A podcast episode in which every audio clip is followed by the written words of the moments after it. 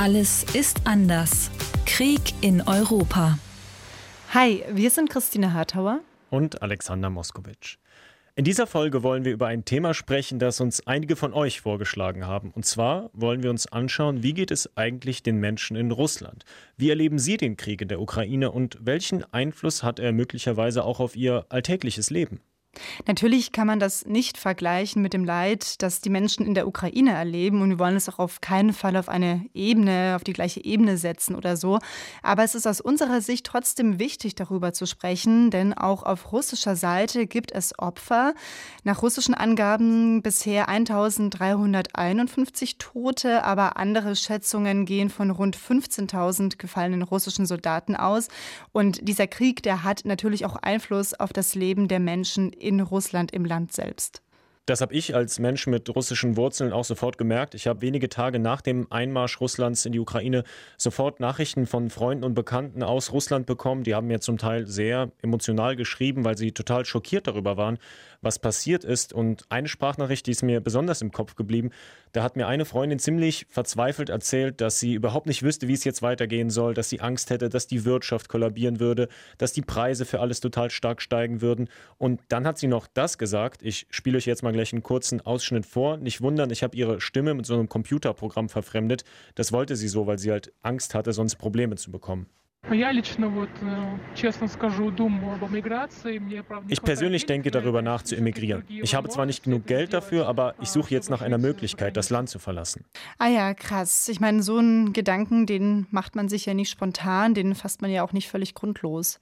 Auf jeden Fall. Später hat sie dann aber zu mir gemeint, dass das die erste emotionale Reaktion war. Sie ist dann doch erstmal in Russland geblieben und versucht jetzt irgendwie mit der Situation klarzukommen, aber so geht es ja nicht allen. Und wie unterschiedlich die Menschen in Russland gerade klarkommen und auch wie verschieden die Haltungen zu dem Krieg in der Ukraine sind und ob dieser Krieg wirklich nur Putins Krieg ist, das wollen wir hier in Folge 18 von Alles ist anders, Krieg in Europa herausfinden. Schön, dass ihr dabei seid. Wir haben uns am Anfang der Recherche für diese Folge gefragt, wie sehr ist der Krieg in der Ukraine überhaupt Thema bei den Menschen in Russland, zum Beispiel im Alltag? Sprechen die darüber? Und dafür haben wir mit unserer Kollegin Marta Wilczynski gesprochen. Marta ist ARD-Korrespondentin in Moskau und sie meinte, der Krieg in der Ukraine sei als Thema nicht mehr so präsent wie noch vor einigen Wochen bei den Menschen in Russland. Immer wenn ich mich ins Taxi gesetzt habe, hat der Taxifahrer sofort angefangen, darüber zu sprechen, egal ob er dafür oder dagegen war. Also es war einfach ein sehr lautes Thema, wenn man irgendwo im Park unterwegs war, im Café. Man hat es gemerkt, die Menschen reden einfach darüber. Ähm, mittlerweile ist das nicht so. Man merkt ähm, so eine Art von Normalität, die sich wieder eingeschlichen hat, weil die Leute Leute dieses Thema vermeiden. Es gibt diverse Gesetze, die zum Beispiel verbieten, dass man ähm, öffentlich äh, Worte benutzt wie Invasion oder Überfall. Also in Medien darf man das nicht, aber auch eben in sozialen Medien nicht. Ähm, dafür kann man wirklich angeklagt werden. Und man, man merkt schon, dass die Leute durch so etwas verunsichert sind. Im Gespräch direkt benutzen die Menschen nach wie vor das Wort Krieg, aber wie gesagt, sie gucken sehr, sehr genau, mit wem sie überhaupt noch darüber sprechen. Also, Martha sagt, es wird darüber gesprochen, aber interessant ist natürlich, was wird gesagt? Also, wie positionieren sich die Menschen?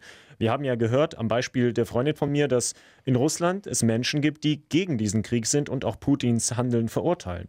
Aber wenn man sich jetzt Meinungsumfragen anschaut, dann scheint das auch nur eine Minderheit zu sein, denn die meisten Menschen stehen demnach hinter Putin. Ja, da gab es eine repräsentative Umfrage des unabhängigen Meinungsforschungsinstituts Levada.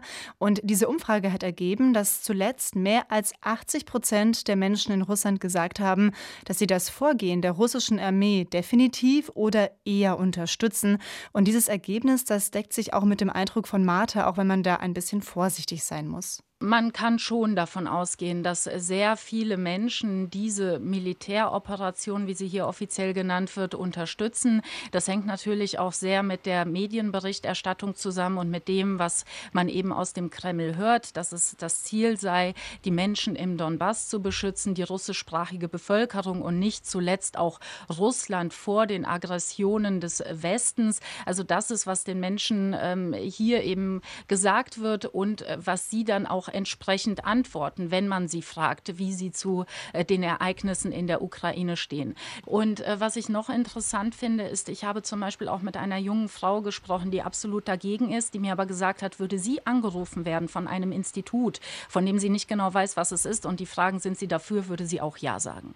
Also die Menschen haben anscheinend vielleicht auch Angst, ihre wahre Meinung zu sagen, sofern diese Meinung gegen die russische Regierung und gegen den Krieg ist. Das könnte ja auch immer für einen selbst gefährlich werden. Und in der Umfrage wurde ja nicht nur gefragt, wie die Menschen zu Russlands militärischen Handlungen stehen, sondern auch zur russischen Regierung insgesamt. Und da waren die Zustimmungswerte so stark wie zuletzt vor acht Jahren, also als der Krieg in der Ukraine im Donbass losging. Und wenn ihr mehr dazu wissen wollt, also zum Donbass, dann hört doch mal in die letzte Folge rein, in Folge 17, da haben wir auch drüber gesprochen. Als Russland die Ukraine jetzt am 24. Februar überfallen hat, hat man in den ersten Tagen oder Wochen danach ziemlich oft gehört, das ist Putins Krieg, die Menschen in Russland, die wollen das gar nicht. Aber diese Zustimmung für den Krieg, die ist jetzt in den letzten Wochen sogar noch gestiegen, die ist jetzt höher als noch vor einem Monat. Deswegen stellt man sich schon so die Frage, kann man immer noch sagen, dass der Krieg in der Ukraine nur Putins Krieg ist? Das haben wir auch den Russland-Experten Alexander Dubovi gefragt. Er ist Politikwissenschaftler und beschäftigt sich unter anderem mit der Sicherheitspolitik in Osteuropa und da vor allem in Russland. Und Dubovi meint ganz klar, nein, die Menschen in Russland, die können nicht so tun, als hätte der Krieg nichts mit ihnen zu tun. Nein, wir können nicht sagen, dass der Krieg in der Ukraine ausschließlich ein Krieg Wladimir Putins ist. Denn äh, die russische Bevölkerung hat über unterschiedliche Sozialmedienkanäle sehr wohl Zugang zu aktuellen schockierenden Bildern und äh, kann sich auch ein sehr klares Bild vom Ausmaß der Gewalt und der Zerstörungen und des unbeschreiblichen Leides der ukrainischen Zivilbevölkerung machen. Das größte Problem besteht aber darin, dass die Mehrheit der russischen Bevölkerung dies gar nicht möchte. Selbst äh, diese acht Wochen dieses schockierenden Krieges haben nicht zu einem Umdenken in der Bevölkerung geführt. Ja, und die große Frage ist dann natürlich, warum nicht? Also wie kann man nach den Fotos aus Butscha oder Mariupol oder vielen anderen Orten in der Ukraine immer noch sagen, zum Beispiel, dass man den Bildern nicht glaubt oder dass sie einfach nur gefaked seien? Tatsache ist ja, in den russischen Medien wird ja eine völlig andere Lesart des Kriegs verbreitet. Also mhm. zum Beispiel Butscha, da wird gesagt, das sei ein Fake. Russland kämpfe in der Ukraine gegen Nazis und würde die Menschen dort ja eigentlich nur befreien. Und die Russen, die dort sterben, also die Soldaten, die werden im Fernsehen ja auch immer als Helden gefeiert. Und wenn die Menschen aber andere, unabhängige oder glaubwürdigere Informationen haben wollen, dann müssen sie gezielt sich über zum Beispiel gesperrte Seiten mit einem VPN-Programm informieren oder Telegram-Kanäle finden, wo sie sich eben unabhängig informieren wollen. Ja, und das machen halt nicht alle. Genau, Dubovi sagt, das liege daran, dass der große Teil der Russen und Russinnen sich nicht besonders für Politik interessiere. Also er sagt, die Russen seien weitgehend ein unpolitisches Volk und genau diese Haltung würde auch Putin fördern und das eben seit mehr als 20 Jahren, die er schon so gut wie durchgehend an der Macht ist. Und das Ziel von Putins Politik sei, die Gesellschaft nicht nur unpolitisch, sondern auch passiv zu halten. Das können wir uns als einen imaginären Gesellschaftsvertrag vorstellen, dessen Inhalt lautet absolute politische Passivität im Austausch für einen relativen Wohlstand. Und solange die Mehrheit der Bevölkerung hier von staatlicher Seite mit einem relativ geringen Wohlstand versorgt wird, ist die Bevölkerung auch bereit, sich politisch passiv zu verhalten. Und hier ist auch ein weiterer wichtiger Punkt, die politischen Proteste haben in äh, Russland grundsätzlich keine Chance, zu Massenprotesten auszuwachsen. Das haben wir jetzt äh, sowohl bei den Kriegsprotesten zu Beginn des Ukraine-Krieges erlebt, als auch bei den Protesten gegen äh, die Verhaftung von Alexei Nawalny. Selbst wenn relativ viele Menschen auf die Straße gehen, halten die Proteste nicht allzu lange. Ja, das klingt für mich dann so nach dem Motto, okay, ihr, das russische Volk, haltet euch aus meiner Politik raus und ich, also Putin, sorge dann dafür, dass es euch relativ gut geht, also wirtschaftlich zumindest. Und solange das stabil bleibt, beschwert sich dann auch fast niemand. Also es gibt auch keine wirklichen Proteste, wie wir gehört haben. Ob sich das durch die Sanktionen in den nächsten Monaten etwas verändern wird, dazu geben wir euch im Laufe der Folge noch einen Ausblick. Ja, man muss aber sagen, es gab ja schon ein paar Friedensdemos in Russland, eben kurz nach Kriegsbeginn, und zwar in vor allen Dingen in größeren Städten. Diese Demos waren aber nie so groß wie in vielen europäischen Großstädten, wo ja teilweise 10 oder Hunderttausende auf die Straße gegangen sind. Aber die Demos in Russland, die waren halt auch nicht genehmigt, denn jeder, der daran teilgenommen hat, musste Angst haben, im Gefängnis zu landen. Und mehr als 14.000 Menschen, denen ist es auch passiert, die wurden bisher festgenommen. Meistens werden die Leute nach wenigen Tagen dann wieder freigelassen, aber sie müssen sich dann trotzdem vor Gericht verantworten und häufig auch Geldstrafen zahlen. Viele bekommen auch Probleme auf der Arbeit oder in der Uni zum Beispiel.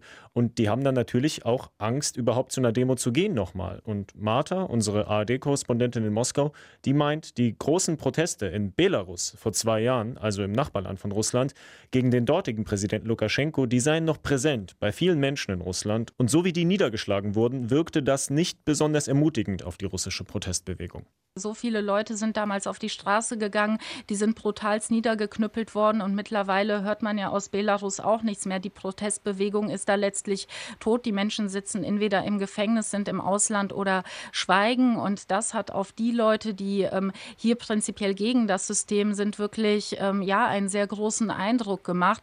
Dann haben sie ja auch gesehen, wie im eigenen Land mit Protesten umgegangen wird. Eine Künstlerin zum Beispiel, die anfangs noch mit ähm, einem Bild rausgegangen ist, wo eine weiße Taube auf dem Hintergrund einer ukrainischen Flagge gemalt ist.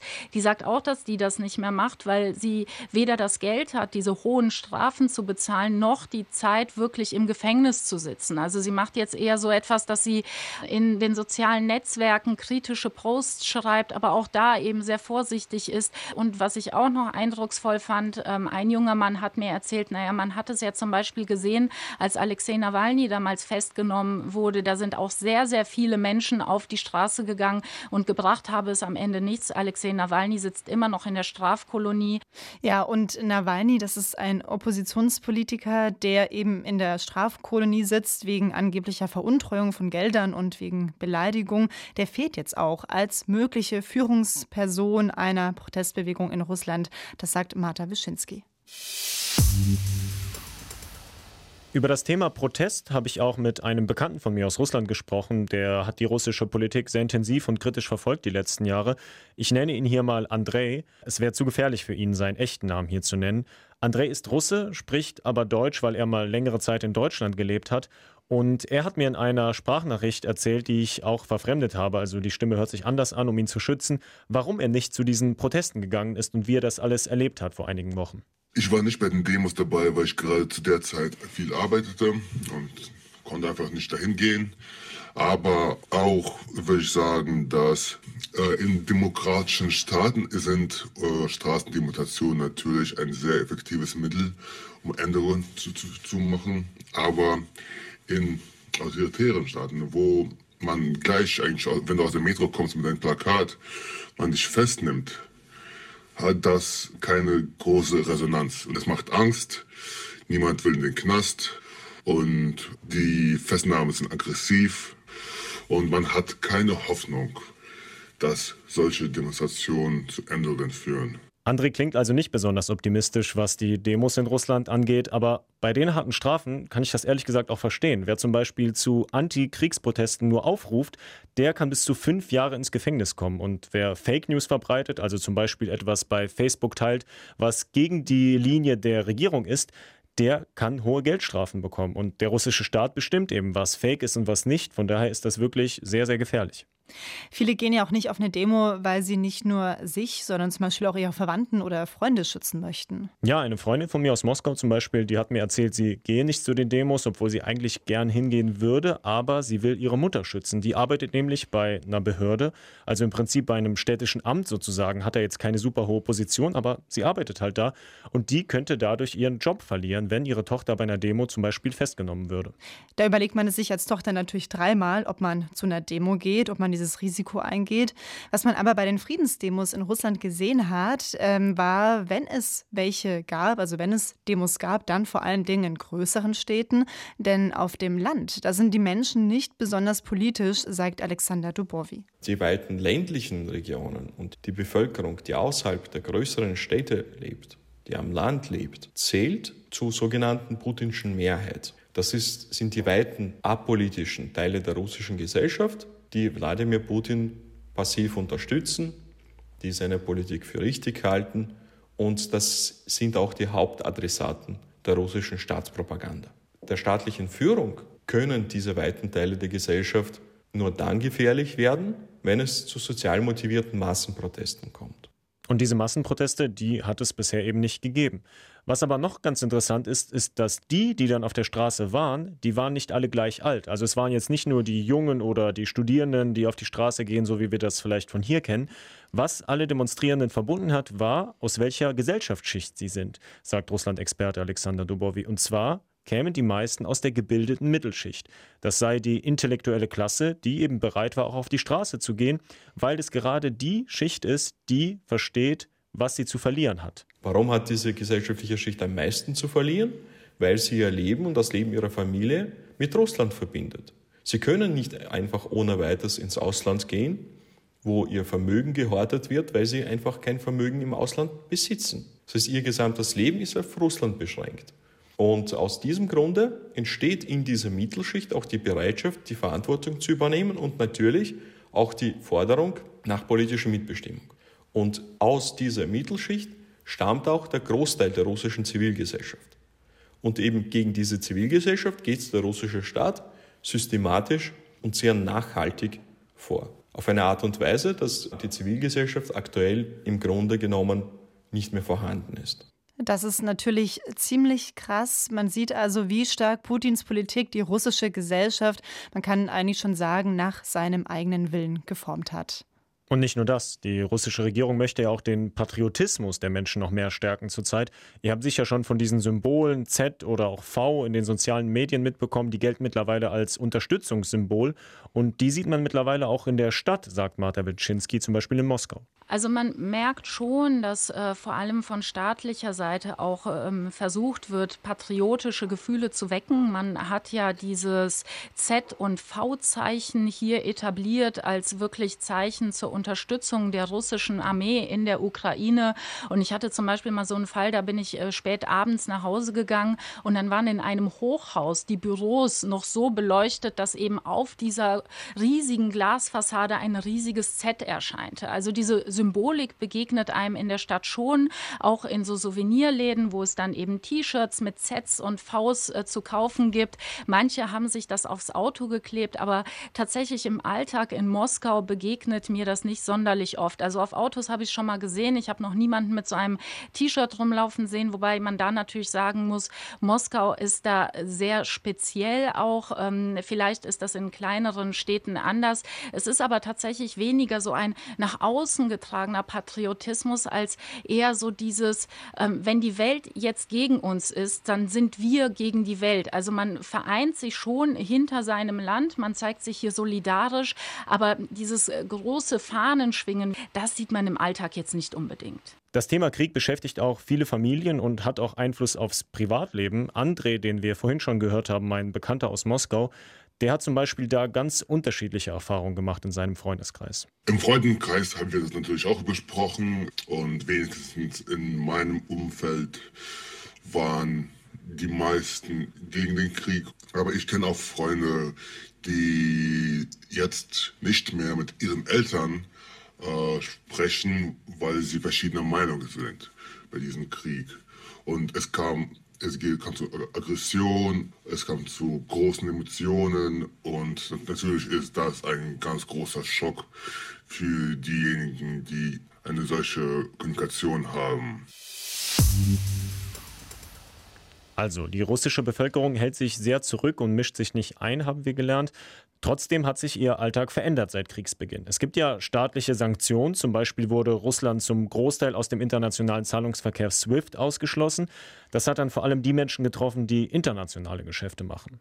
Aber auch private Unternehmen aus dem Westen haben sich aus Russland zurückgezogen. Also zum Beispiel Läden wie HM, Ikea und Starbucks haben zugemacht, aber auch zum Beispiel McDonald's. Das hat mich zum Beispiel total gewundert, dass selbst Leute, die ich kenne aus Russland, über diese McDonalds-Schließung so traurig waren und es fast schon einen Aufschrei darüber gab. Aber mir haben dann die Freunde nochmal klargemacht, dass McDonalds in Russland einfach sehr beliebt sei. Ja, ich habe da ein Video gesehen von einem Russen, der hat sich in eine McDonalds-Filiale in Moskau angekettet. Und er hat gesagt, man würde ihm seine Freiheit rauben, wenn die McDonalds-Filialen jetzt schließen. Ja, das habe ich auch gesehen und das fand ich schon irgendwie absurd eigentlich, weil McDonald's, das ist ja irgendwo auch so der amerikanische Kapitalismus ja, genau. wirklich on point, ja, der verkörpert das total und damit ja ein Gegenentwurf zur früheren Sowjetunion und für die ist das so das Zeichen der Freiheit. Ja, was mir auch im Kopf geblieben ist, war, dass sich zum Beispiel auch Netflix aus Russland zurückgezogen hat. Das stand dann auch gefühlt in jedem Insta-Post äh, zu den Sanktionen dieser ganzen privaten Unternehmen. Ja, du hast recht, das war eine große Meldung hier. Ich habe es auch gelesen, vielleicht auch, weil es so relatable scheint, weil so viele von uns hier Netflix nutzen. Aber in Russland hat die Netflix-Geschichte vergleichsweise nur wenige getroffen. Ich habe mal nachgeschaut, es gibt rund eine Million Nutzer in Russland bei 144 Millionen Einwohnern. Allein in Deutschland sind es zehnmal so viele Netflix-Nutzer und dabei haben wir ja deutlich weniger Einwohner. Aber in Russland gibt es halt eben sehr viele andere kostenlose Streaming-Anbieter, die ich auch noch aus meiner Jugend und Kindheit kenne, die mir Freunde gezeigt haben. Die sind anscheinend viel beliebter als Netflix. Das macht denen nicht so viel aus. Also die Leute werden kreativ, äh, wenn sie ihren Filmabend weiter irgendwie umsetzen möchten. Auch wenn Putin jetzt zuletzt gesagt hat, dass die Sanktionen nicht wirken würden, gibt es Zahlen, die auf etwas anderes hindeuten. Russland erlebt nämlich laut den Zahlen der staatlichen Statistikbehörde Rostat die höchste Inflation seit rund 20 Jahren. Im März lag die bei 17,3 Prozent. Ja, dadurch sind die Preise gestiegen, zum Beispiel für Lebensmittel, zum Teil um fast 15 Prozent. Und bei anderen Produkten, also jetzt nicht beim Essen, sind an Platz 1 von der Preissteigerung tatsächlich Frauenhygieneprodukten, im speziellen Binden. Die sind um über 5 Prozent im Preis angestiegen. Und mir hat tatsächlich eine Bekannte aus Moskau letztens bei WhatsApp geschrieben, wie sie einen halben Tag durch ganz Moskau gefahren ist, nur um noch welche zu finden. Also die wurden nicht nur teurer, sondern wurden dann auch gehamstert. Kennen wir in Deutschland ja auch, ich sag nur Klopapier mhm. und auch Martha Wilczynski aus Moskau, die Korrespondentin, Kollegin, die merkt das auch in ihrem Alltag. Spürbar ist es tatsächlich an den Preisen. Also teilweise, wenn man in den Supermarkt geht, dann kosten Zucchini so viel wie irgendwelche exotischen Früchte. Also da fällt man teilweise wirklich hinten über. Man merkt bei den Leuten, dass es sie unterschiedlich stark besorgt. Also ähm, viele Leute schlagen da die Hände über den Kopf zusammen, andere sehen das eher gelassen. Das ist so die Generation 40 plus, die sagen, naja, wir haben eine Datscha, wir pflanzen da jetzt eben mehr Kartoffeln und andere Gemüsesorten an und kommen dann eben so durch die Krise. Übrigens eine Dacia, also das ist ein Sommerhaus im Prinzip auf dem Land. Da verbringen viele Russen aus der Stadt ihr Wochenende. Das ist da eigentlich so ganz beliebt. Die Frage ist ja, haben diese Sanktionen das Leben in Russland jetzt so stark eingeschränkt, dass die Menschen ihren Alltag auch schon so richtig umstellen mussten? Alexander Dubovi, der Russland-Experte, meint, nein, zumindest nicht die Sanktionen der EU oder der USA hätten solche großen Auswirkungen. Also zum Beispiel der Ausschluss aus SWIFT oder die Flugverbotszone über der EU. Solche Sanktionen bräuchten einfach länger Zeit, damit sie richtig Wirkung zeigen. Was die Russinnen und Russen viel stärker zu spüren bekommen würden, das seien die nichtstaatlichen Sanktionen. Also das, was wir gerade beschrieben haben, dass Geschäfte von ausländischen Marken zu machen, wie zum Beispiel der berühmte schwedische Möbelhersteller oder Modeboutiquen von Luxus bis Fast Fashion, die jetzt ihre Läden schließen. Und die geben ja alle freiwillig ihr Geschäft in Russland und auch mit Russland auf. Und das habe Folgen. Das führt dazu, dass viele Arbeitsplätze verloren gehen und die russische Regierung hat äh, größte Schwierigkeiten, gegen diese Art von Sanktionen vorzugehen und darauf zu reagieren. Denn mit derartigen Auswirkungen hat natürlich niemand rechnen können, weder in Russland noch auf westlicher Seite. Allein in Moskau sind nach Angaben der Stadt rund 200.000 Arbeitsplätze weggefallen und ich kenne auch einige, die jetzt einfach gekündigt wurden oder weniger arbeiten können. Und es wurden zum Teil zwar weiter Gehälter bezahlt, aber Alexander Dubovi sagt für ein, zwei Monate und das läuft ja dann irgendwann bald aus. Deswegen bezweifelt er, dass die russische Regierung einen Plan habe, wie sie damit weiter umgehen soll. Man plant zwar gewisse Geschäfte zu übernehmen, zu verstaatlichen, damit die Menschen die Arbeitsplätze behalten können, nur es ist eher vielmehr ein frommer Wunsch als wirklich ein klarer Plan. Eine, eine Zielsetzung, eine durchdachte Strategie, wie der Betrieb aufrechtzuerhalten ist, gibt es auf Seiten der russischen Regierung nicht. Denn die russische Regierung konnte mit derart weitgehenden und weitreichenden Sanktionen gar nicht rechnen.